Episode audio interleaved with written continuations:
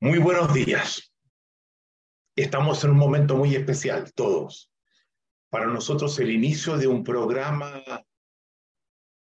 es un momento único, porque sabemos que estamos en un grupo que ha puesto grandes expectativas, grandes esperanzas en lo que pueda obtener y producirse en este proceso que estamos comenzando.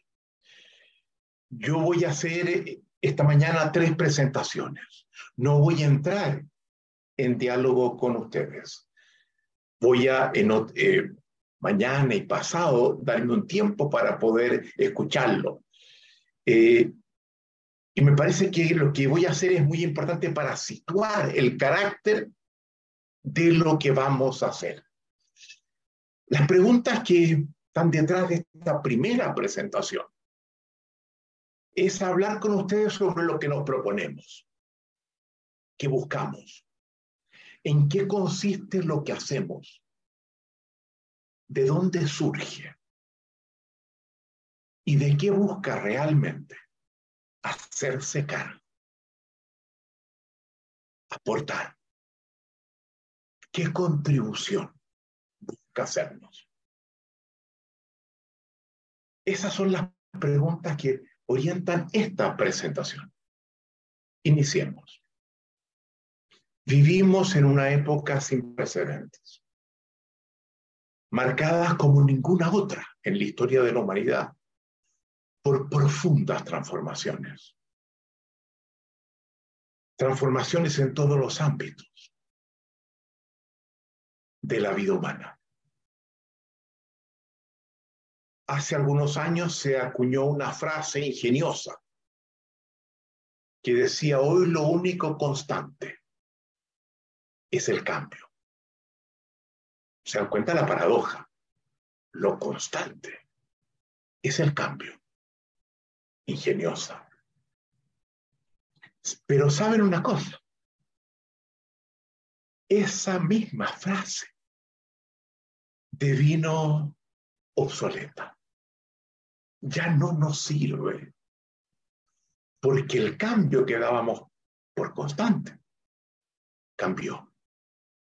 De haber sido lineal, progresivo, acumulativo, hoy devino exponencial, masivo, sistémico, cualitativo.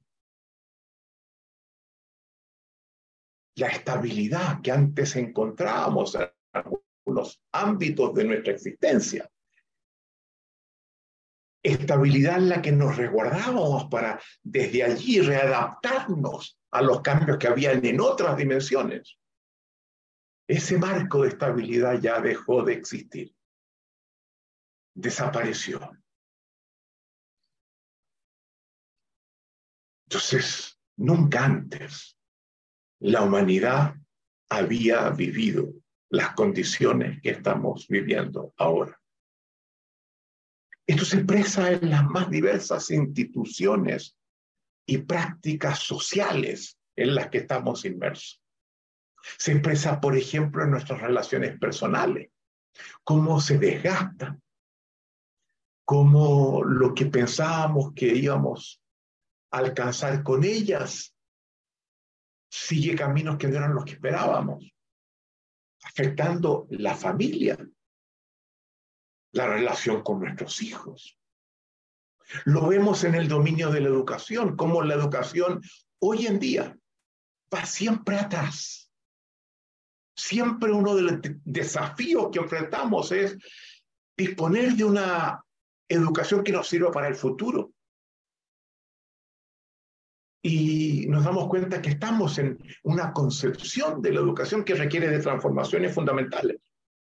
Lo vemos en la política, en la profunda crisis de los partidos políticos, de los regímenes políticos, de los diversos países en el mundo. Lo vemos en los cambios en la economía y en las condiciones del empleo. Lo vemos en la religión, Miremos simplemente, por dar un ejemplo, la profunda crisis de la Iglesia Católica, que hace algunas décadas proyectábamos como a durar en el tiempo hasta el infinito. Hoy día sabemos que eso no va a ser así. Lo vemos en la crisis de nuestras profesiones y de las competencias que hasta ahora nos habían acompañado y cómo ellas no nos están sirviendo.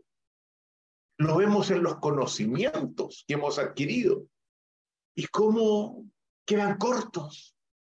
Lo vemos en nuestras vocaciones, en nuestras sensibilidades.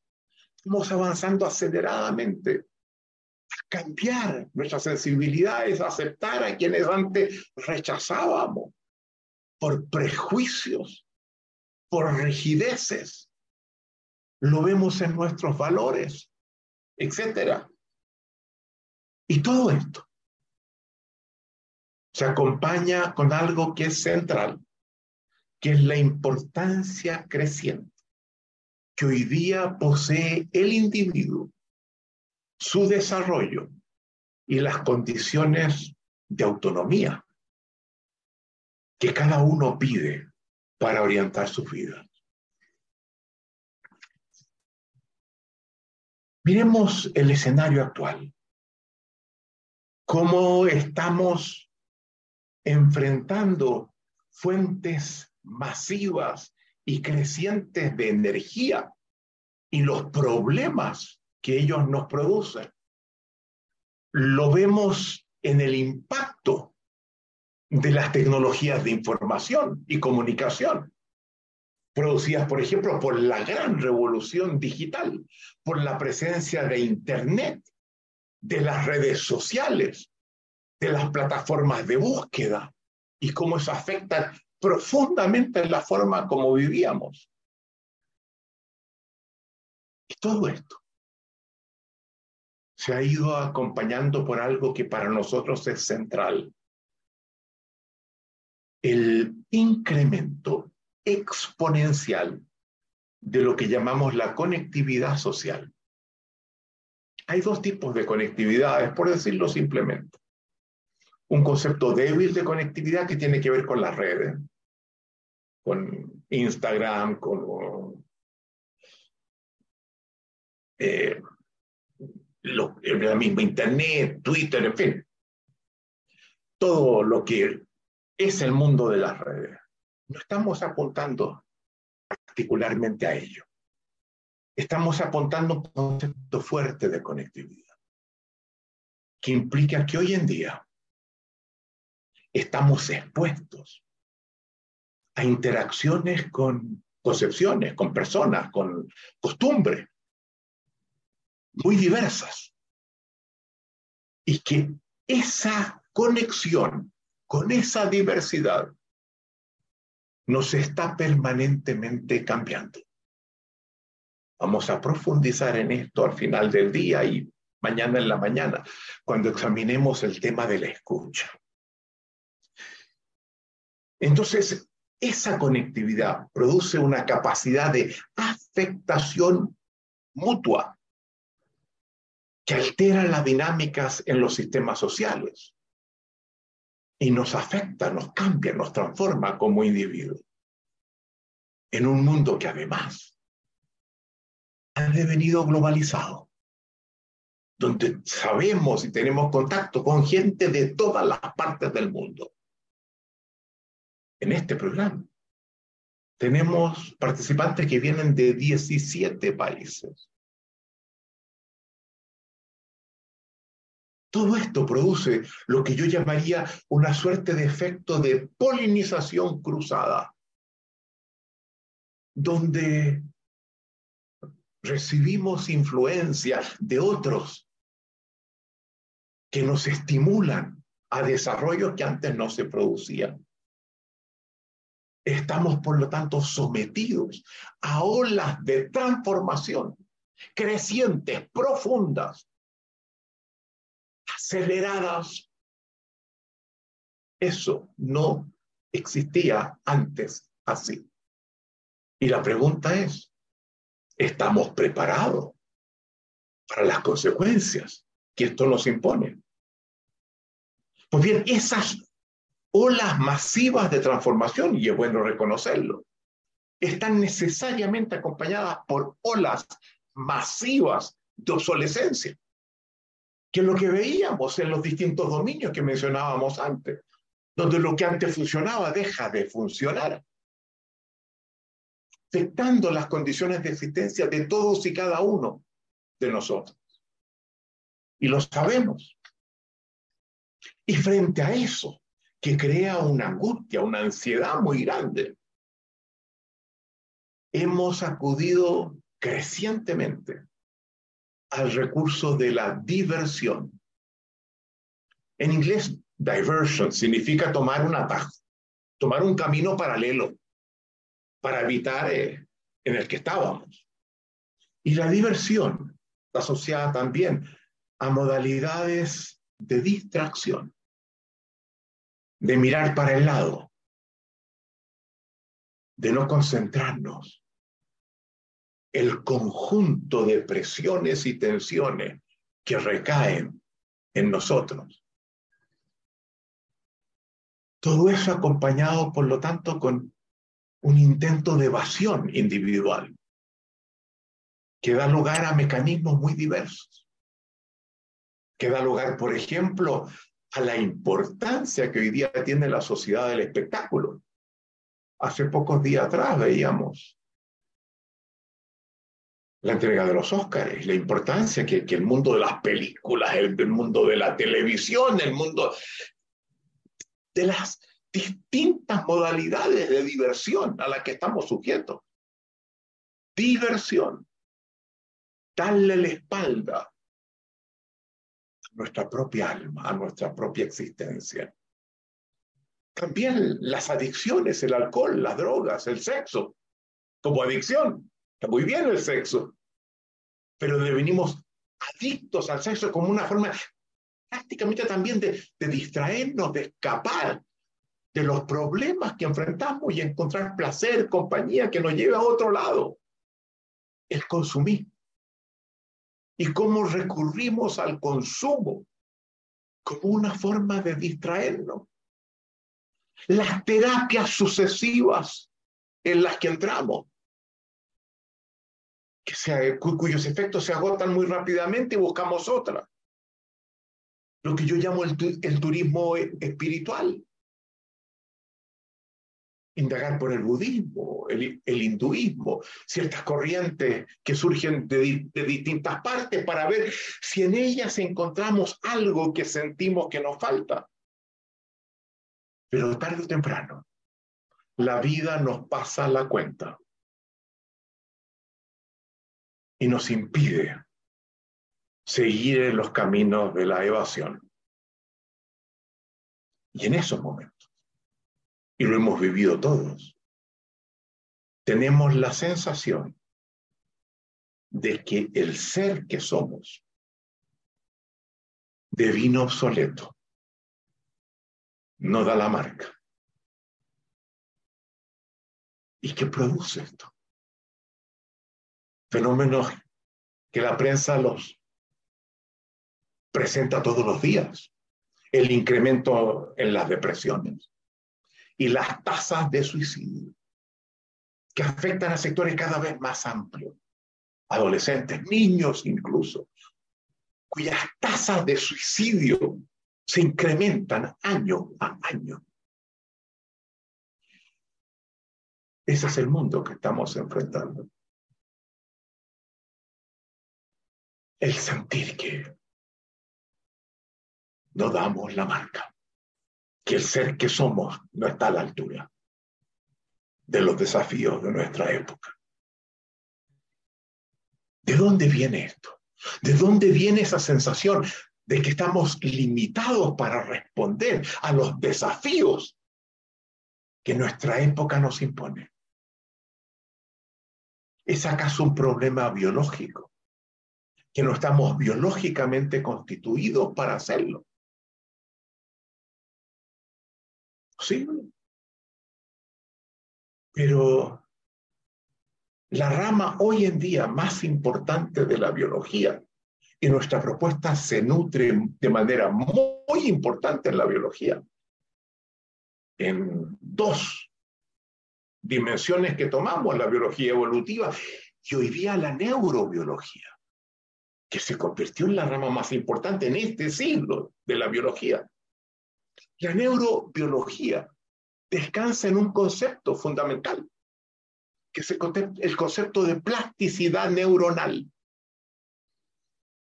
¿Qué significa esto? El reconocimiento que nuestro sistema nervioso y particularmente las sinapsis que se plantean entre nuestras distintas neuronas tiene una plasticidad, una capacidad de permanente transformación en función de las experiencias que vivimos. Y que por lo tanto las limitaciones que teníamos en el pasado logran ser recurrentemente biológicamente superadas. No hay un imposible, por esa plasticidad neuronal. Tenemos un sistema nervioso que, evoluciona de una forma sorprendente en función de las experiencias acumuladas. Es cierto que con la edad eso se restringe un poco y que hay formas de procurar que se restrinja menos. Pero siempre mientras estemos vivos, algo de esa plasticidad neuronal existe y podemos adiestrarnos para preservarla en mayor grado. Entonces, el problema no está en el dominio de la biología. No está. ¿Dónde está el problema? Esa es la pregunta central que esta propuesta se hace. ¿Dónde está el problema que nos genera esa angustia, esas depresiones, esas caídas, esas crisis por las que todos pasamos. ¿Verdad? ¿Verdad? Muy bien, nosotros damos una respuesta que define el tipo de propuesta que hacemos. Sostenemos que el problema al que hemos aludido reside en lo que llamamos el dominio ontológico. Palabra a la que no estamos acostumbrados. Palabra que en función de lo que hacemos se divulga y no siempre se entiende. ¿Qué es lo ontológico? Algunos dicen, bueno, es una palabra que viene del griego. Ontos es, ser y logos es teoría, es la teoría del ser. Sí, pero esa, esa, respuesta no nos sirve. No nos sirve. Por lo tanto, no busquen en el diccionario qué ontología porque se van a encontrar posiblemente con esta misma respuesta.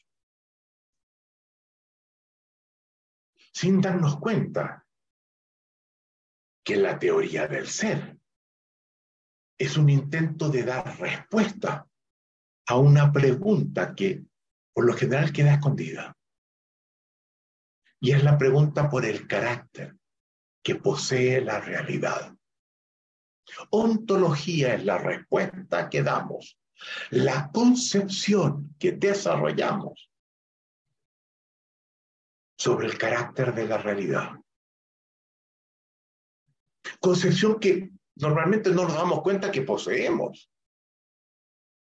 Que poseemos una forma de hacer sentido de la realidad y de las cosas que la constituyen.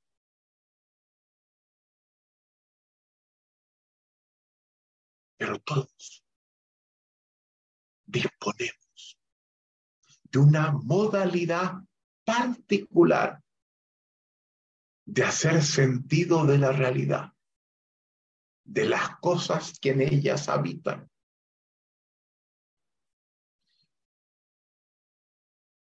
que ya no nos sirven.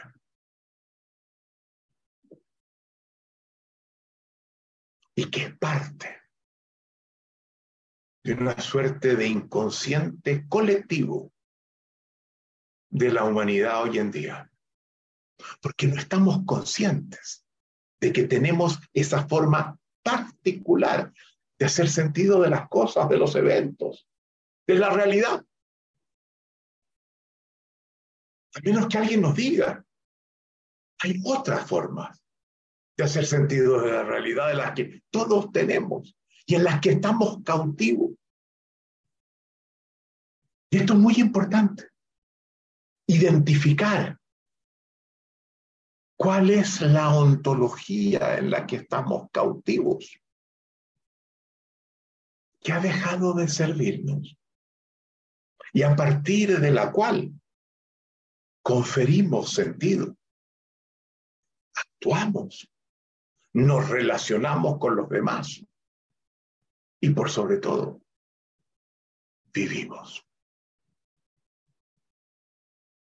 Este es el problema fundamental, sostenemos nosotros, que hoy día aflige a la humanidad.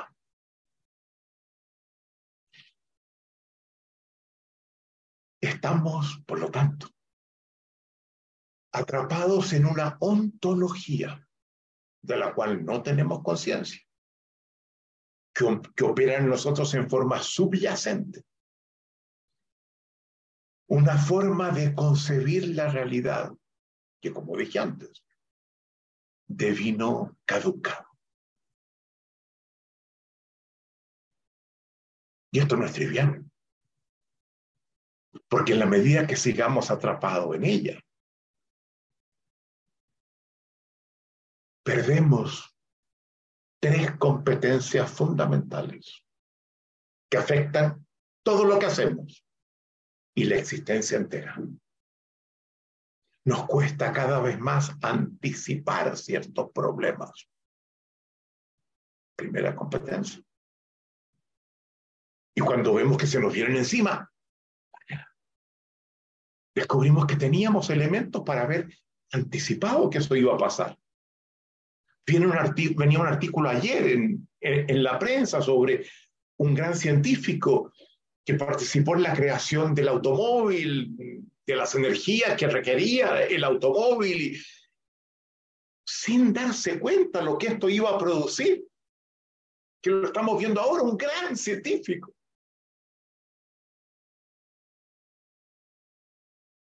Segunda competencia. La forma como articulamos los problemas que enfrentamos. Algunos no los anticipamos, pero otros sí los vemos. Lleno de problemas que, que nos asaltan, que, que se nos imponen. La forma de articularlos, de articularlos, es deficiente los articulamos de una forma que comprometen la tercera competencia, nuestra capacidad de resolverlos. La forma como articulamos los problemas de vino caduca y nos lleva múltiples veces a una sensación de impotencia frente a los desafíos y problemas que enfrentamos.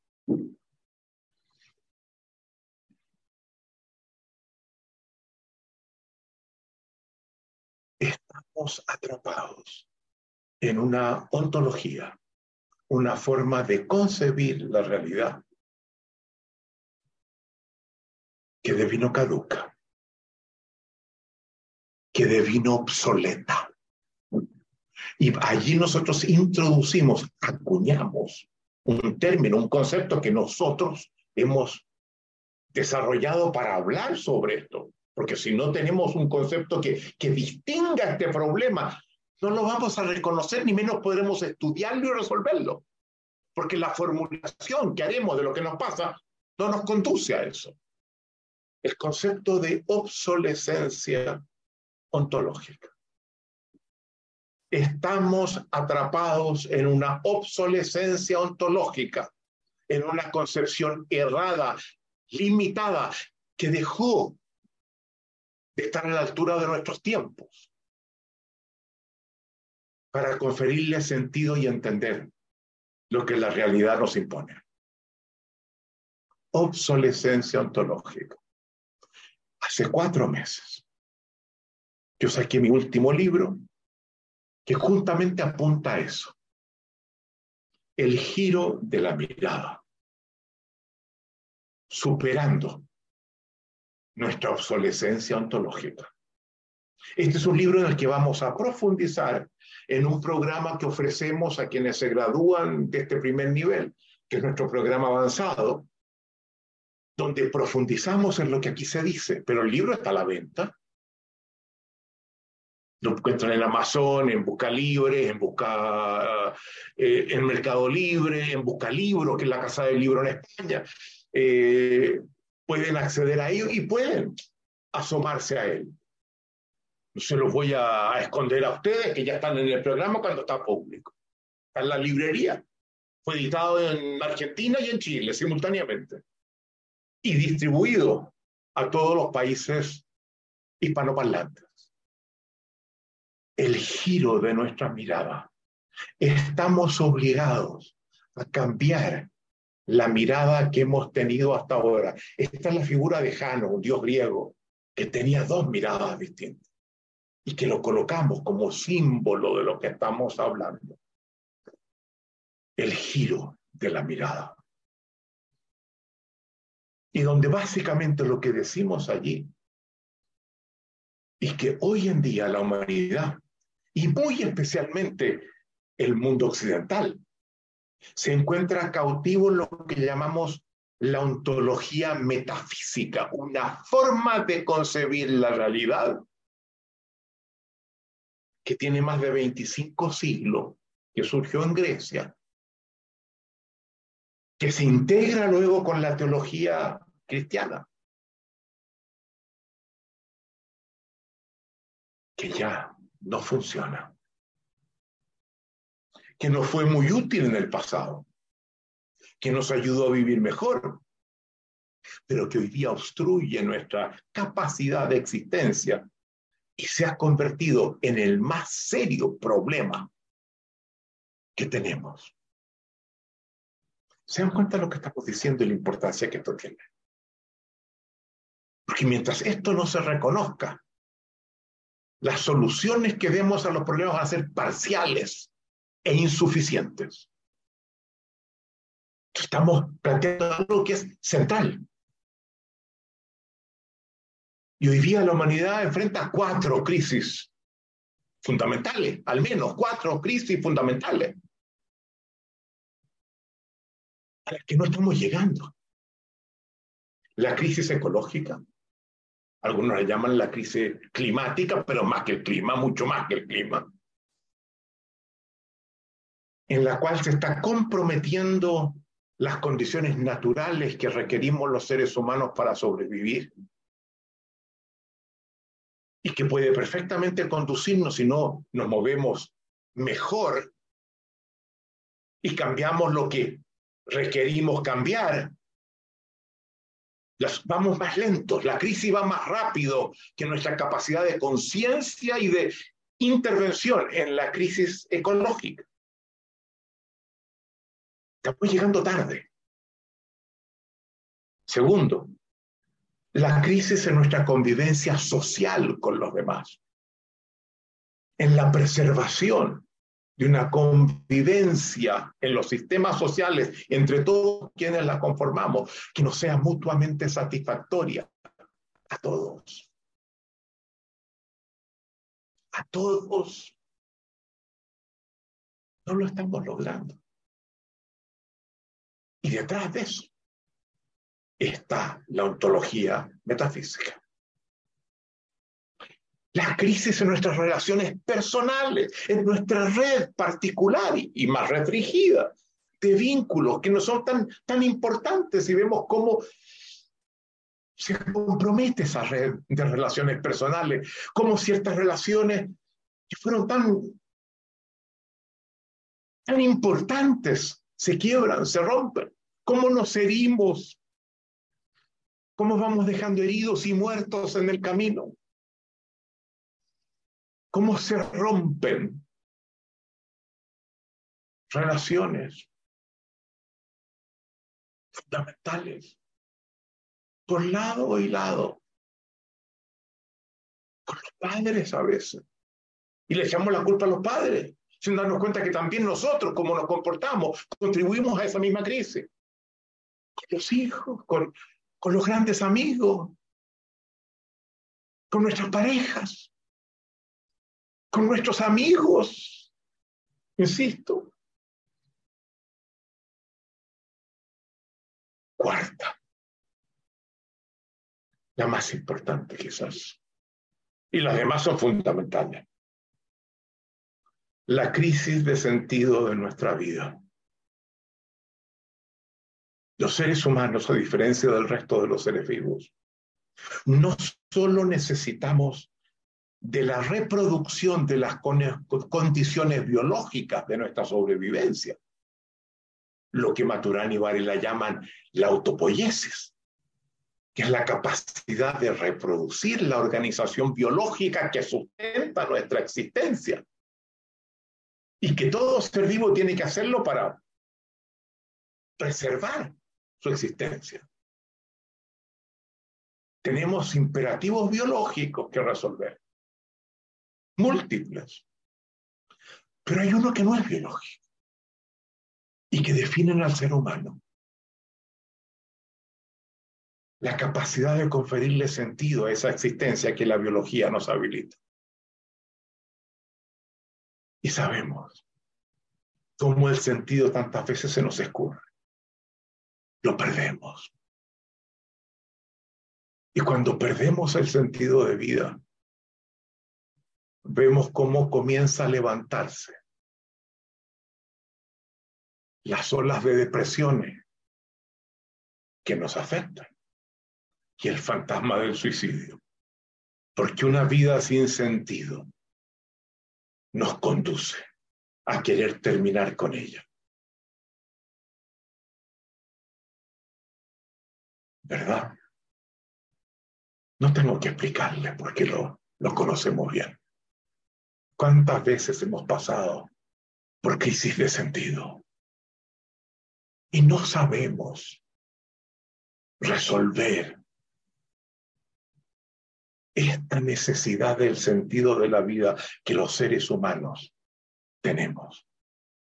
Y esto es lo que nos obliga a realizar este giro ontológico, este giro de nuestra mirada, desarrollar una mirada completamente distinta, que nos permita hacernos cargo de estos problemas.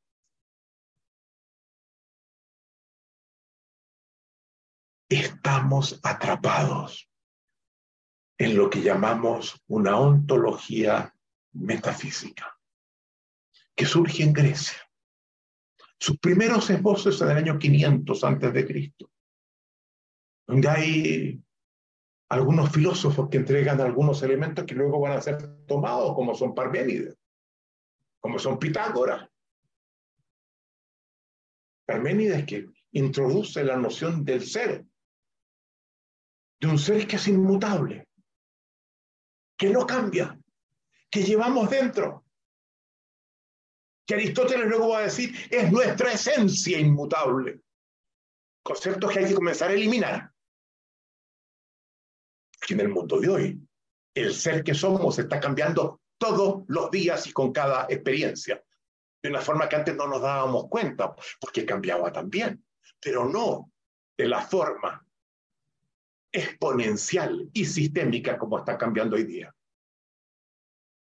Luego vino Sócrates. Y Sócrates, básicamente, a diferencia de los filósofos previos que eran naturalistas, se preocupaban por la naturaleza. Da un vuelco en la filosofía y se preocupa de una filosofía de la vida. Esa es su gran contribución. Es el primer filósofo de la vida humana. De allí su, su, su, su interés por las virtudes que garantizan una vida más plena. Serán, será su discípulo, Platón. Y el discípulo de este, Aristóteles. Lo que a partir de, de lo que habían hecho Parménides, Pitágoras y Sócrates, desarrollan lo que antes no se había desarrollado. Concepciones sobre, filosófica sobre el carácter de la realidad. Y diferente la de Platón a la de Aristóteles. En el libro que yo les mostraba, profundizo en esto. En el siglo tercero y cuarto, después de Cristo, San Agustín liga la teología cristiana con la filosofía platónica o neoplatónica incluso, Plotino. Y en el siglo XIII, Santo Tomás de Aquino liga la teología cristiana con la metafísica aristotélica.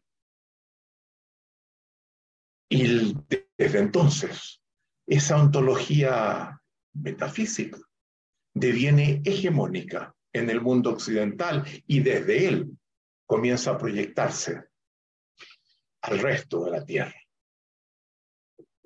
Esa es la ontología de la que tenemos que aprender a desplazarnos. He contado cómo se gesta, pero me interesa apuntar a sus premisas fundamentales. Y esas premisas creemos que son fundamentalmente seis. A veces he hablado de cuatro, a veces he hablado de cinco. Siento que es mejor la articulación en seis. La primera dice, este mundo y esta vida no tienen sentido. Eso dice la metafísica. El sentido que requerimos para vivir. Hay que ir a buscarlo se encuentra en un mundo trascendente, más allá de este mundo, más allá del mundo natural en el que estamos. Meta es más allá, fisis es naturaleza. En un mundo trascendente, más allá de la naturaleza, en un mundo metafísico. Tercero, ese mundo trascendente, perdón, en ese mundo trascendente no visible directamente a los sentidos. Reside el ser, término que había contribuido a producir Parménides, de todas las cosas. Ese ser que está presente en cada una de las cosas y en la realidad como un todo tiene ciertos atributos, y voy a mencionar tres. Es inmutable, no cambia, se mantiene incólume en el tiempo. Es uno. Y las distintas modalidades de él convergen en ese uno. Y es homogéneo. Sus elementos, los que incluyen, armonizan perfectamente entre sí. De allí, Aristóteles constituye su noción de esencias inmutables, en las que muchos creemos. Eso está en mi esencia. A partir de esto que les enseñamos, no queremos oír esa expresión de nuevo, porque nos engaña, nos lleva a sufrir, incrementa nuestra impotencia. Acceder a ese ser de las cosas, de la realidad, define lo que los metafísicos llaman la verdad. La verdad es el poder dar cuenta de ese ser inmutable, uno y homogéneo de la realidad. Esa es la quinta. Y la sexta, el camino para acceder a la verdad nos dicen los metafísicos, es la razón. Solo la razón nos conduce a ello. Y por lo tanto la razón es el fundamento básico de nuestra humanidad, del ser humano. Lo que distingue al ser humano es su capacidad racional. La corporalidad y la emocionalidad son residuos de nuestra animalidad y merecen ser despreciadas. Son peligrosas son, diría la teología, pecaminosos. Hasta hace muy poco esto se tomaba así. En los, en los últimos 40 años, la emocionalidad tenía una importancia que no había tenido durante mucho tiempo. Y hemos comenzado a conferir importancia al cuerpo.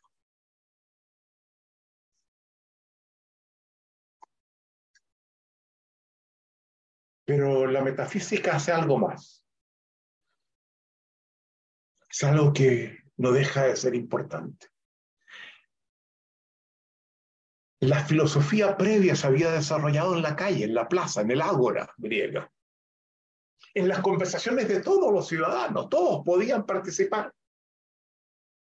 La filosofía metafísica enclaustra la reflexión filosófica. Platón funda la academia, Aristóteles funda el liceo.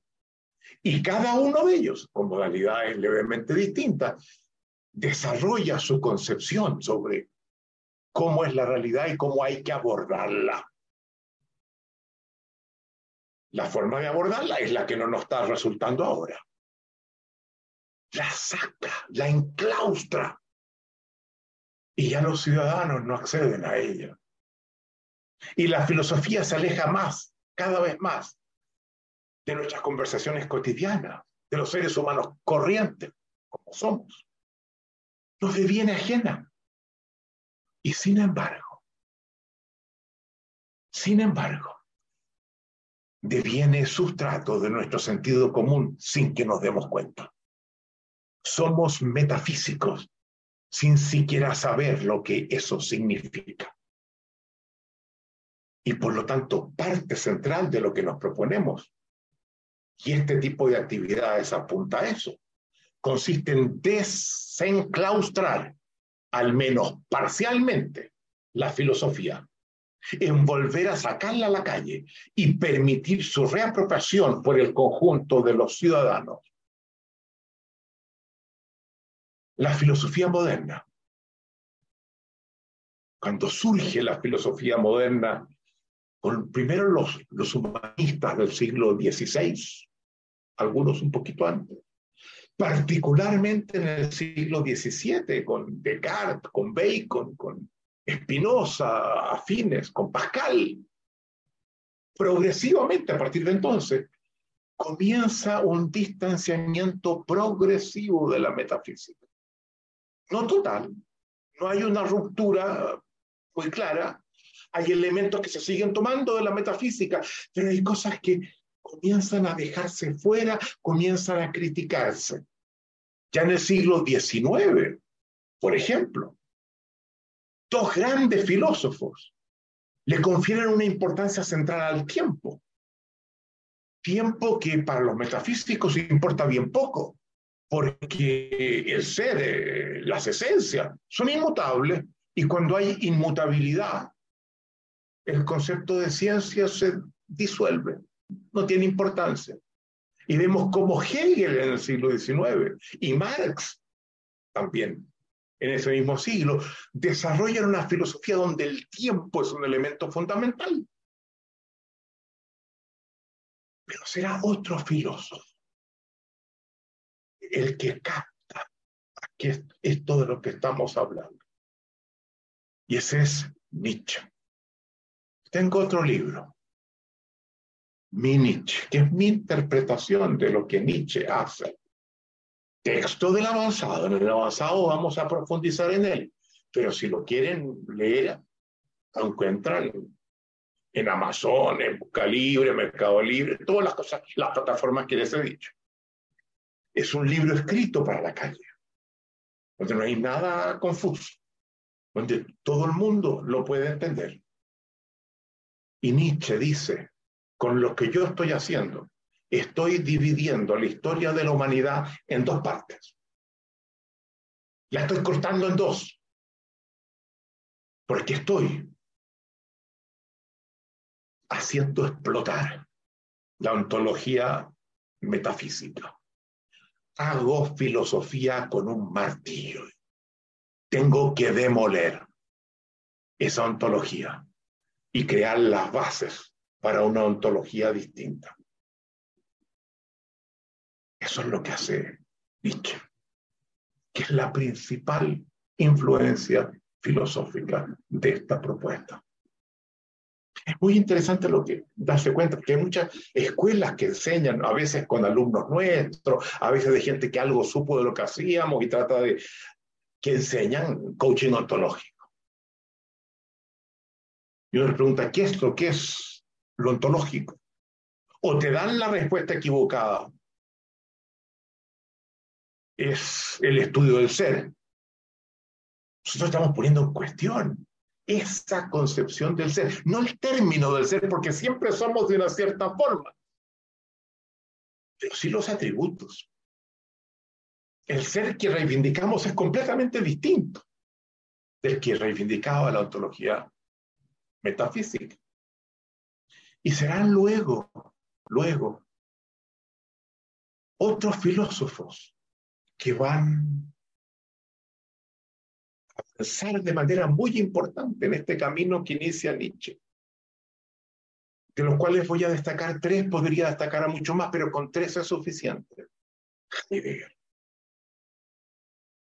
Nietzsche toma el pensamiento de unos filósofos griegos antiguos que habían sido completamente despreciados por Platón y por Aristóteles, que les dan pero con todo, los sofistas cuyo personaje más importante había sido Protágoras, que decía el hombre la medida de todas las cosas. ¿Qué quiere decir eso? Que las cosas que vemos no las vemos de acuerdo a cómo ellas son, sino de acuerdo a cómo somos nosotros. Eso es lo que planteaba Protágoras y que para entender la forma como concebimos la realidad es fundamental entender cómo somos los seres humanos. Y esa es la pregunta básica que busca responder Heidegger. ¿Cómo somos los seres humanos? No como individuos, como una forma particular de existencia que todos los seres humanos compartimos.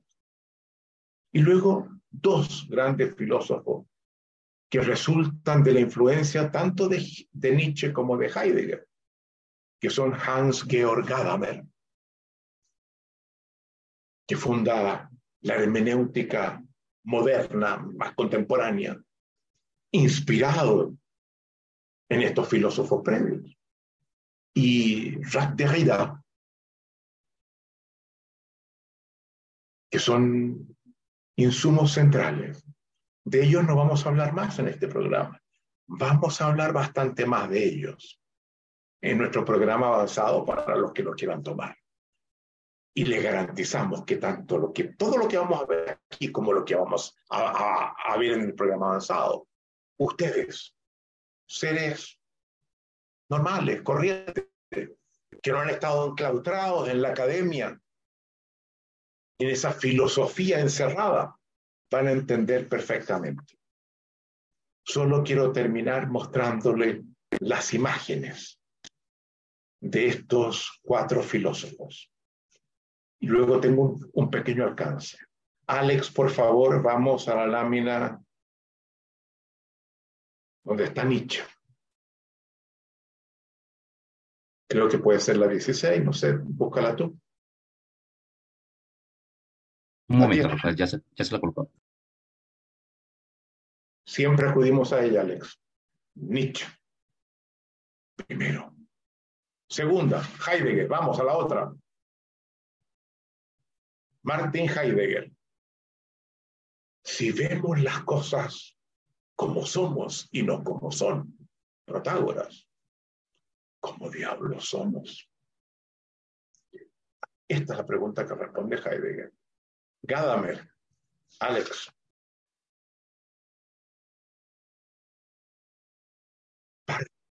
Representante fundamental de la hermenéutica, la filosofía de los fenómenos interpretativos, a través de los cuales damos cuenta de cómo vemos la realidad. Derrida, la que sigue, Alex.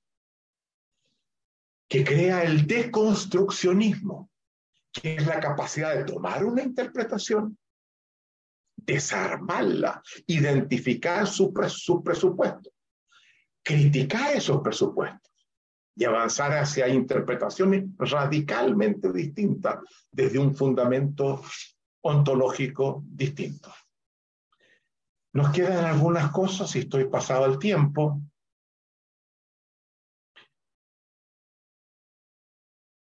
¿Cómo nos paramos frente a las seis premisas de la ontología metafísica? Para que ustedes vayan viendo las coordenadas básicas de lo que hacemos.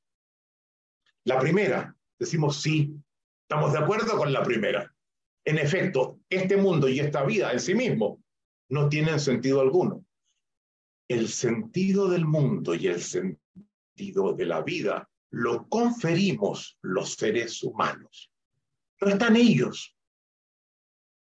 Y tenemos que aprender a conferirlo, porque lo estamos perdiendo una y otra vez. Y cuando nos falta es porque no sabemos cómo sustituirlo por uno mejor.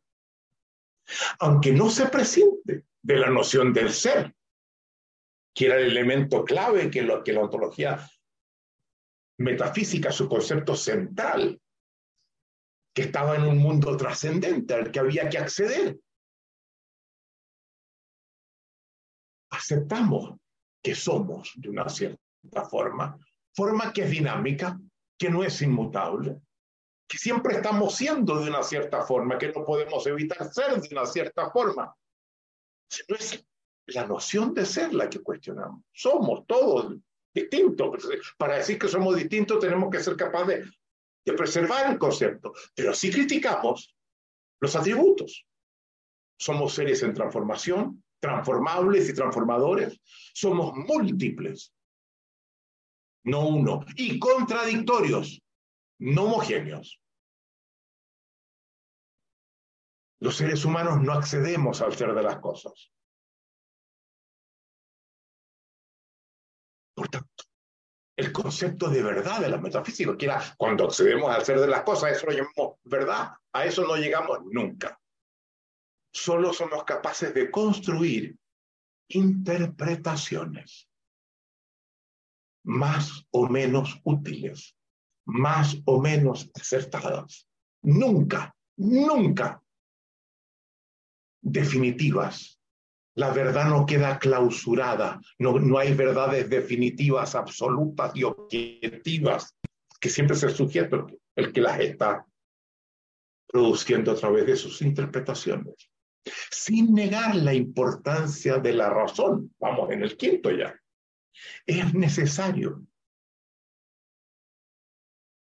incorporar los dominios excluidos de la corporalidad y de la emocionalidad. Pero hay que hacer algo más. Hay que entender que la razón que los metafísicos reivindican es una derivada del lenguaje. Del lenguaje al que los sofistas le daban una importancia central y que fueron los más criticados junto con Heráclito por Platón y por Aristóteles. La filosofía moderna arrincona progresivamente a la ontología metafísica. Le arrebata en el campo filosófico su hegemonía. Pero dado el enclautamiento de la filosofía que los filósofos metafísicos establecieron. Y su separación de nuestros debates cotidianos. La ontología metafísica sigue siendo hegemónica en nosotros a nivel de nuestro sentido común. En la academia no hay ningún filósofo importante y destacado hoy día que se diga metafísico, pero incluso ellos cuando operan en su sentido común, lo siguen siendo. Plantean una ontología distinta, que no logra socavar el fundamento metafísico que, poseen. Imagínense nosotros, que ni siquiera ponemos en cuestión la metafísica como lo hacen ellos. Estamos atrapados en esa ontología que nos impide anticipar formular y resolver gran parte de los problemas que enfrentamos. No todo, pero lo más importante. Y es por lo tanto necesario avanzar hacia un desmantelamiento del sustrato metafísico de nuestro sentido común. Y para lograrlo, es necesario llevar el cuestionamiento de la ontología metafísica, hay que devolverlo a la calle, a la plaza, donde estamos. No estamos en la academia. Y desarrollar un nuevo discurso dirigido a transformarlo. Discurso que nosotros llamamos el discurso de la ontología del lenguaje. Y les advierto, hay quienes apuntan en la misma dirección, pero en vez de llamarlo la ontología del lenguaje, llaman una ontología existencial, apoyándose en Heidegger, o hermenéutica, apoyándose en Gadamer, pero todos, somos todos hermanos. Estamos en la misma dirección. Nosotros privilegiamos el lenguaje. Está bien, ellos privilegian el carácter de existencia humana o la importancia de las interpretaciones, que es lo que la hermenéutica estudia. Pero a la vez, a la vez que desarrollamos un discurso que llamamos ontología del lenguaje y que podemos llamar ontología existencial, hermenéutica y lingüística, desarrollamos además una disciplina una práctica sistemática, rigurosa, que nos permita ayudar a disolver los residuos metafísicos que de manera concreta todos enfrentamos en la vida. Y esa disciplina que nos ayuda a enfrentar la vida de otra forma, desde otra plataforma ontológica.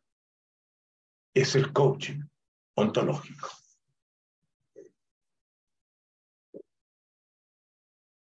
Para pensar en él, para entenderlo bien, vamos a hablar de cuatro pilares, de cuatro ejes, de cuatro principios. Vamos a ir más lejos, pero esto va a ser lo que va a sustentar el carácter del discurso y de la disciplina. Cuatro pilares, cuatro ejes, cuatro principios. ¿Cuáles son los cuatro pilares?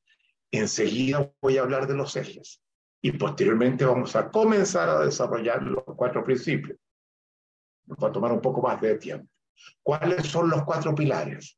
Tomo tres elementos que son los que destaca Aristóteles en su retórica. En, cuando habla de cómo hablar de una manera efectiva, convincente, persuasiva. Dice, hay tres elementos que son fundamentales. La retórica lo que busca es persuadir, convencer. Y él dice, el etos, la autoridad que nuestra palabra comienza a adquirir, que se nos confiere como oradores al hablar. Eh, la impecabilidad con la que exponemos las ideas que ofrecemos, el etos. Segundo, el patos, la emocionalidad. Y Aristóteles la reconoce en la retórica, en el hablarle a otros, la emocionalidad cómo creamos una atmósfera, inspiración expansiva que nos llena de esperanza, que nos permite ver cuestiones nuevas. Eso no es solamente algo racional, tiene que estar acompañado por, la emoción, el patos, las pasiones. Y el logo, dice él, que es eh, el figor de, de, la concepción que estamos entregando. Nosotros añadimos un cuarto pilar. En griego se llamaría dinamis. Pero vamos a traducir esos cuatro elementos al castellano. Dinamis poder. Vamos, etos lleva una ética y la ética es algo central en esta propuesta. Es el pilar fundamental, el primero de nuestra propuesta, que requiere un comportamiento ético, impecable en su ética, basado en el respeto, basado en la autonomía, basado, vamos a ver después, cuáles son los elementos claves de esa ética que proponemos. Hay seis ejes éticos. Para nosotros es central, y esto quiero aclararlo, porque muchas, muchas, demasiadas escuelas de coaching ontológico caen sistemáticamente en comportamientos corruptos, estafadores. Lo vemos en, en múltiples partes. No voy a mencionar ninguno. Para nosotros, cuando vemos eso, nos distanciamos y criticamos públicamente esos comportamientos que prácticamente no se dan.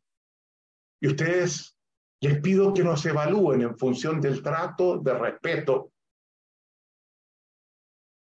de autonomía que les conferimos. Aquí no están para que vivan como nosotros decimos que hay que vivir. La vida la definen ustedes. Nosotros les damos las herramientas para que puedan llegar donde ustedes quieran.